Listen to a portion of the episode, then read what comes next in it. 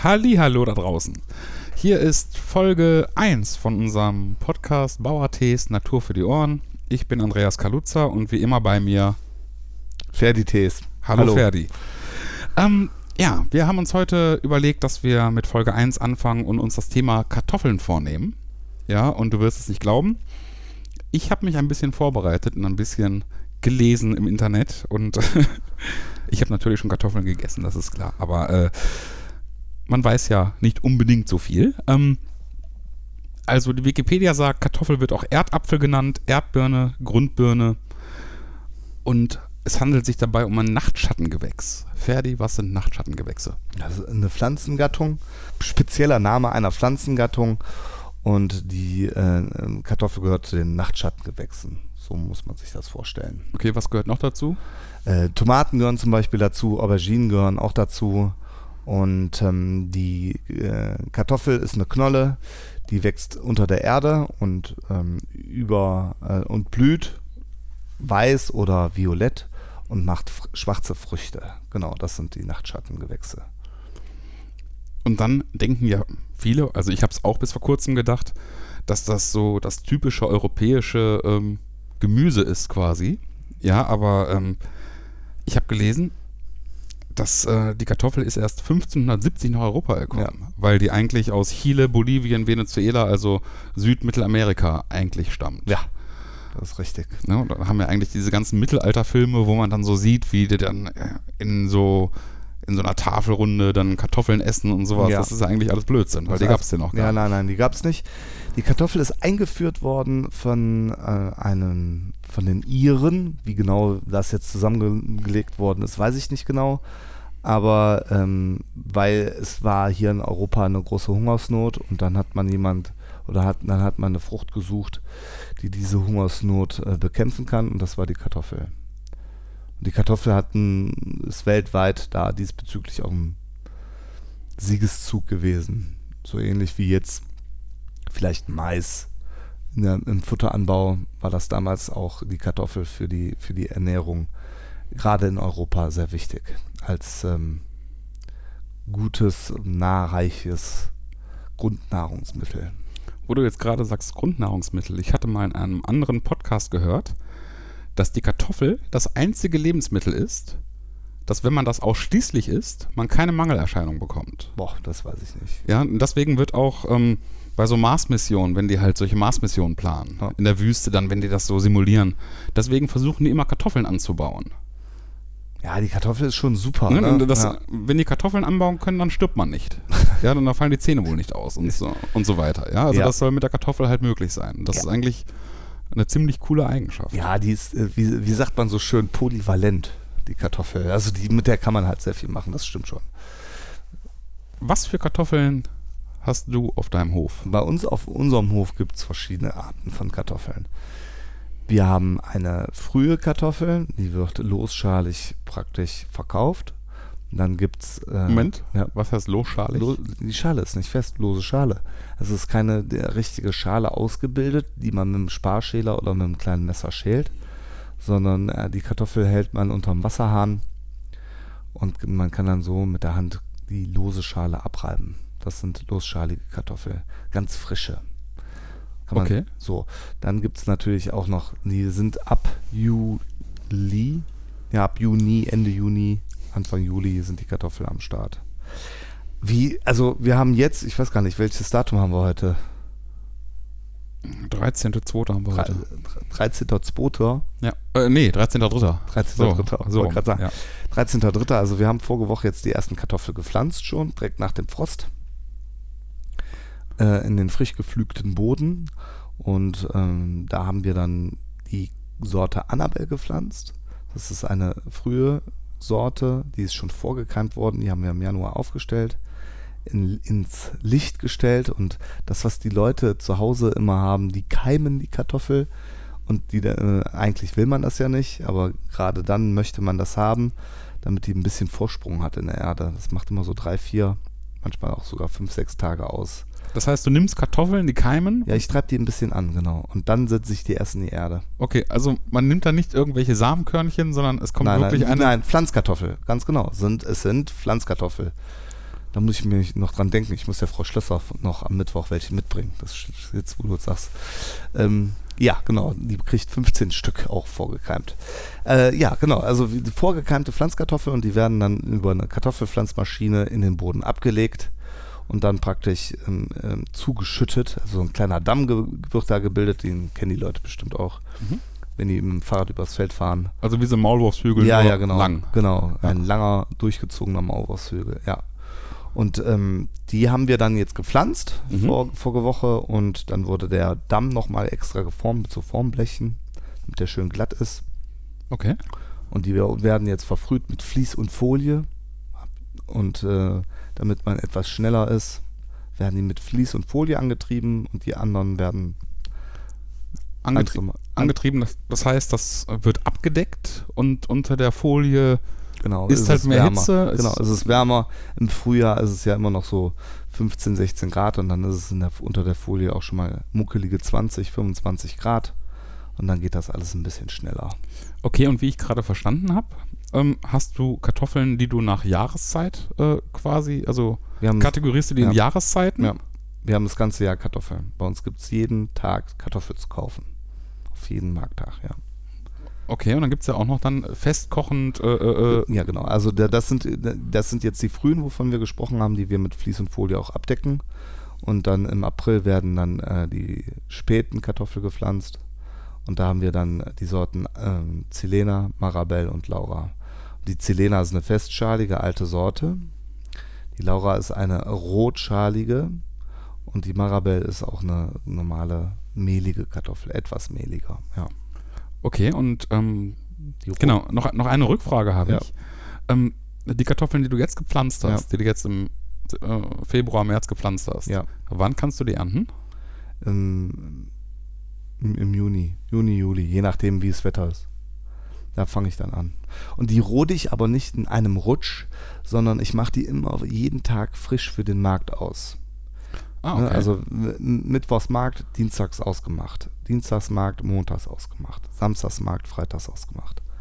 Und dann nimmt man, keine Ahnung, fünf Kisten, sechs, sieben Kisten pro Markttag. Eine hält man über, die verkauft man dann als erstes und dann kommen frische, dass man immer frische Ware hat.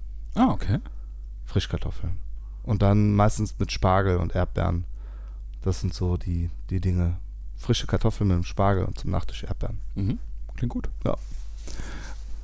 Wann braucht man mehlige Kartoffeln? Wann braucht man festkochende Kartoffeln? Und wann braucht man, was gab's noch? Laura, halb, halb, genau.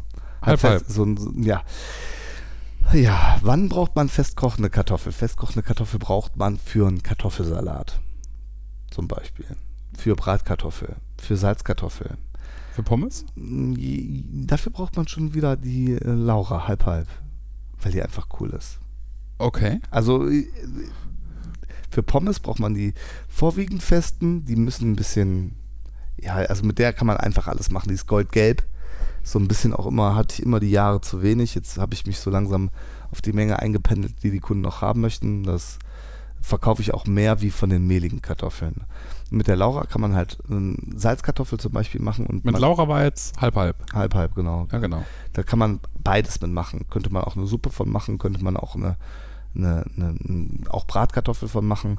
Es ist ein bisschen auch so, wie der Geschmack ist. Es gibt viele Kunden, so die Zelena, ist noch so, so, so wie sagt man, der, ja, der Evergreen, so die Hauptsorte dann, ne? Oder die Annabelle ist auch so eine alte, festkochende Sorte. Mhm. Und die Laura ist halt so ein, eine goldgelbe runde Kartoffel.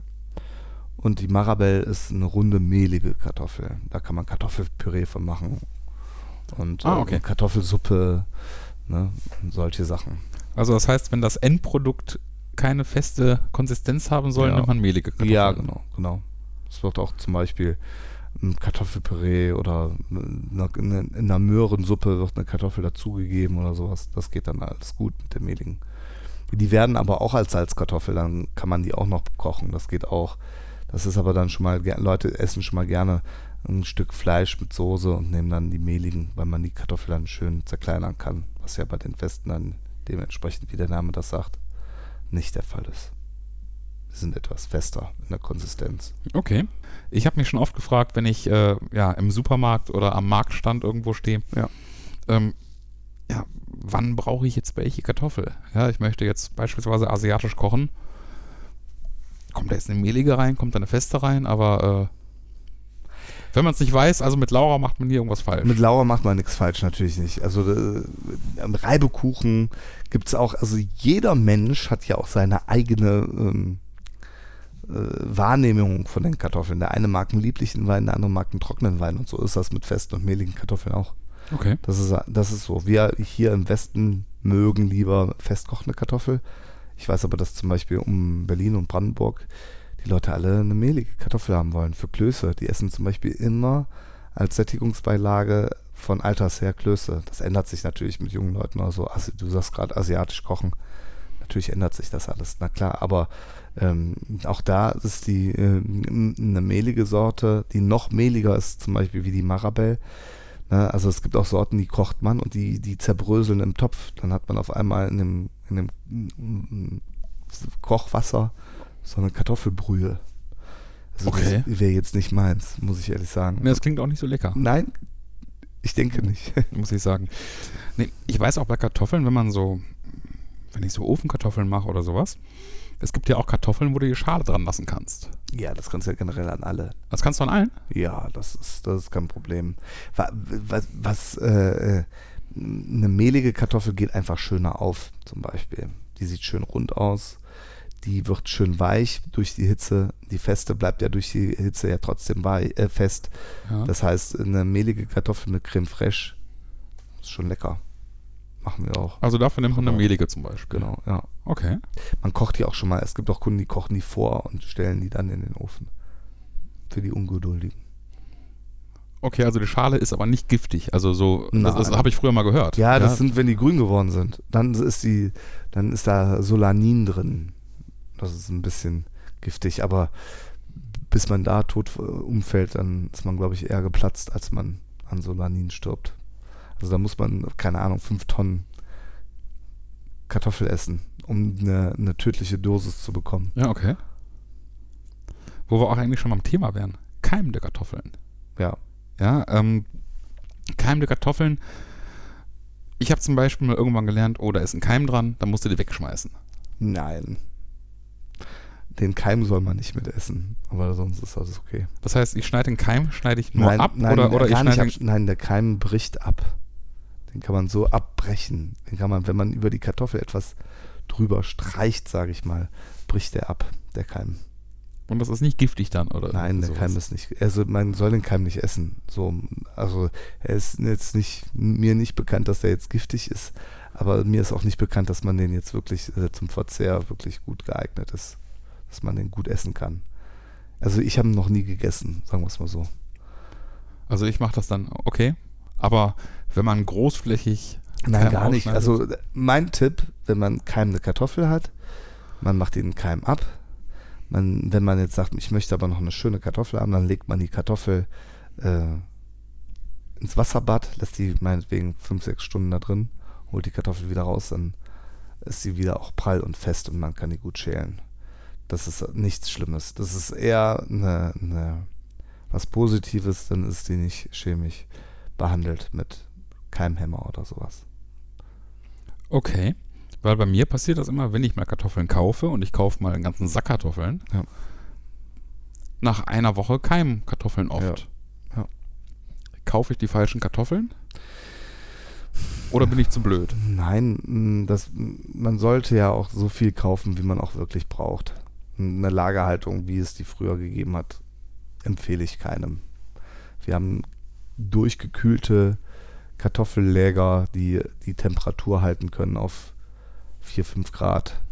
Da ist die Kartoffel tippitoppi versorgt. Und dann soll man doch einfach regelmäßig bei uns auf dem Wochenmarkt die Menge kaufen, die man braucht. Wir geben ein Kilo auch ab, ist kein Problem, oder Okay. ein halbes Kilo. Was mein Vater äh, immer sehr äh, verbittert wahrnimmt, dass auch ein Kilo Pakete oder ein, ein halbes Kilo auch abgegeben wird und dass sich das auch verstärkt. Aber das ist einfach so. Lagerwirtschaft, die Keller sind warm, die Wohnungen sind zu klein, die Portionen sind auch nicht mehr so groß.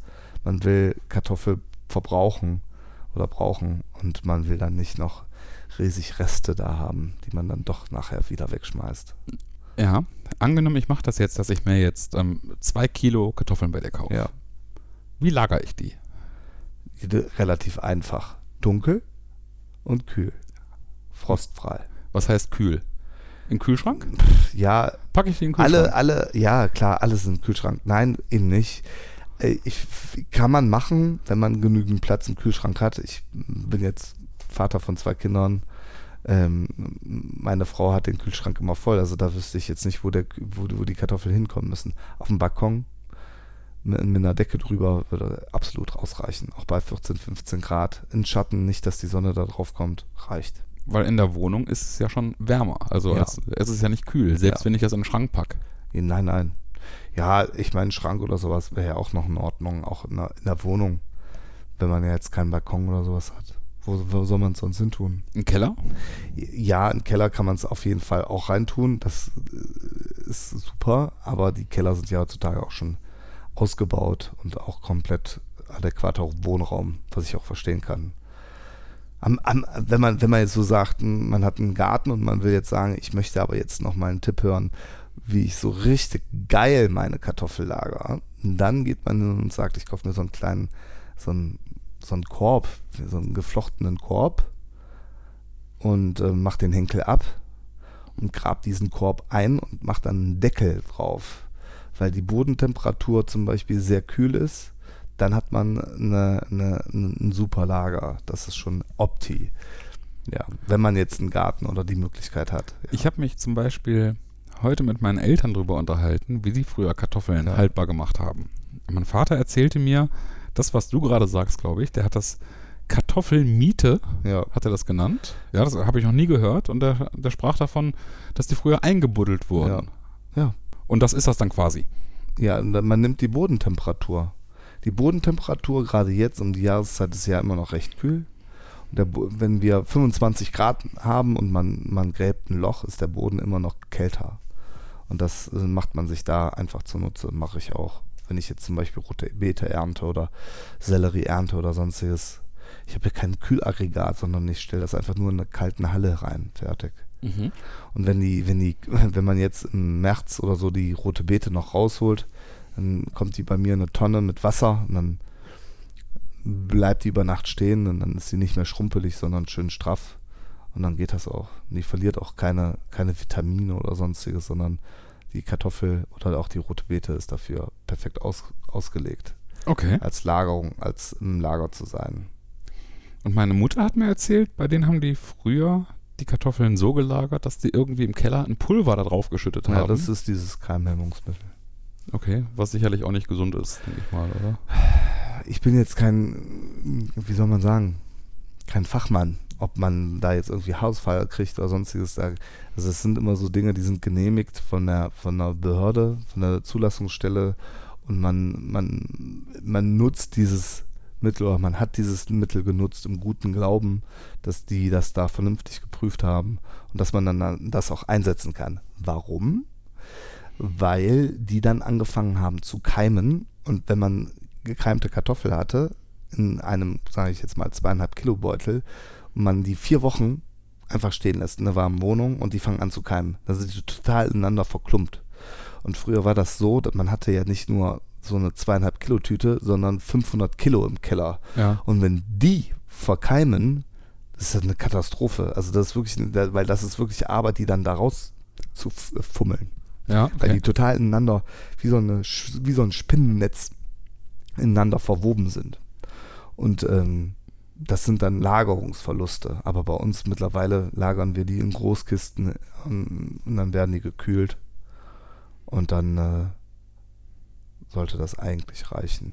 Das ist soweit kein Problem. ja, und gerade wenn man das so macht, wie du sagst, dass man sich immer die Kartoffeln kauft, die man für die Woche braucht, Ja. das klingt ja dann so und so vernünftig und nachhaltig und nicht, dass man sich dann irgendwie 20 Kilo direkt kaufen muss. Ja, genau. Also das, das, das ist ja so, da stellen wir uns ja super drauf ein. Bei uns im Lager liegen die Kartoffeln einfach besser wie zu Hause. Das ist so. Das klingt logisch, ja. Genau, da habe ich noch eine witzige Sache zum Abschluss gefunden. Und zwar, du hast gerade ein paar Kartoffelsorten aufgezählt. Ja. Das sind alles Frauennamen. Ja. Und ich habe gehört, es gibt jetzt eine Petition im Internet, von irgendwelchen Männern gestartet, die äh, möchten, dass Kartoffeln auch Männernamen bekommen. Ja, Ja, weil, liegt 90, am- weil 90 Prozent aller, aller Kartoffeln Frauennamen sind und die fühlen sich dis sexuell diskriminiert.